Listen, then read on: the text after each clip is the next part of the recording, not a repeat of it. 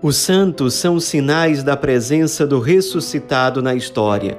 Hoje, dia 24 de novembro, celebramos Santo André e seus companheiros mártires. Os nossos santos de hoje correspondem a 117 mártires vietnamitas que foram sendo beatificados em diversas datas ao longo dos anos, até que foram canonizados todos juntos pelo Papa São João Paulo II no ano de 1988.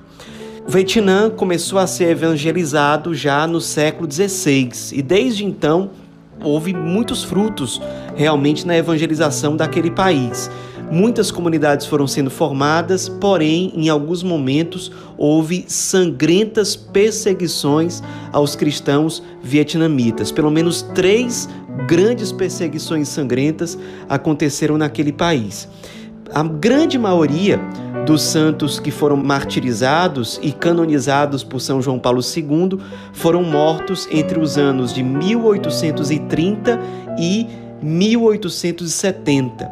Um destaque especial está para o padre Teófilo Venar, que foi martirizado em 1860, mas não junto com os outros. Ele foi canonizado antes, até porque ele ficou muito conhecido pela influência que ele exerceu ou seus escritos exerceram sobre Santa Teresinha do Menino Jesus.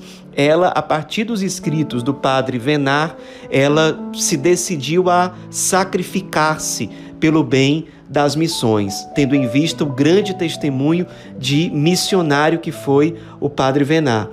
O primeiro entre os canonizados por São João Paulo II que morreu foi o padre dominicano Vicente Lien, que foi morto no ano de 1773. Ao todo, são oito bispos, 50 padres e vários leigos, entre eles catequistas, há uma mãe que tinha seis filhos na época do seu martírio, pais de família, alguns seminaristas também. Entre esses todos se destaca a figura do padre André Dunglac. Ele era filho de pais muito pobres, foi ordenado sacerdote no ano de 1823 e no Vietnã ele chegou a ser pároco, missionário em vários lugares e muito perseguido. Ele foi preso várias vezes por evangelizar e quando ele era preso, os fiéis se reuniam para pagar o resgate e ele dessa forma ser solto. Ele muitas vezes exortava os seus fiéis para que não fizessem isso, que utilizassem o dinheiro de outra forma, porque ele estava realmente disposto a abraçar o martírio.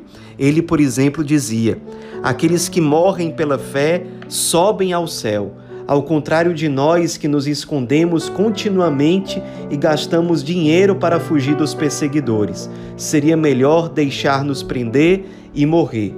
No fim das contas, ele acabou de fato sendo morto, decapitado, no dia 24 de novembro de 1839, na cidade de Hanoi, no Vietnã.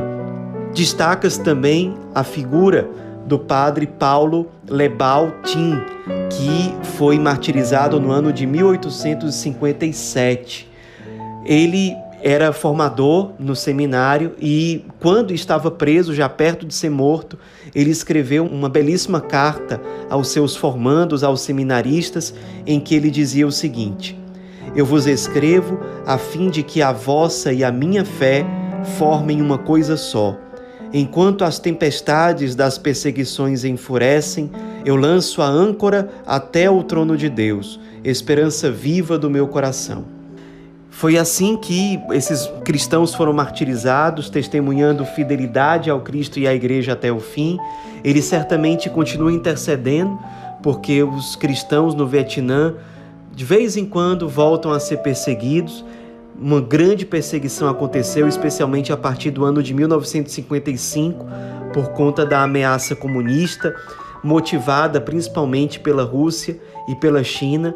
No século XX, portanto, muitos outros cristãos, bispos, padres, leigos, religiosos foram martirizados. Rezemos pelo Vietnã, rezemos hoje por tantos cristãos que continuam sendo perseguidos em tantas partes do mundo e peçamos a Deus a graça de, motivados pelo testemunho deles, que nós sejamos também fiéis no testemunho, no anúncio do Evangelho, nas situações e nas circunstâncias em que nós estamos inseridos. Santo André e seus companheiros mártires, rogai por nós.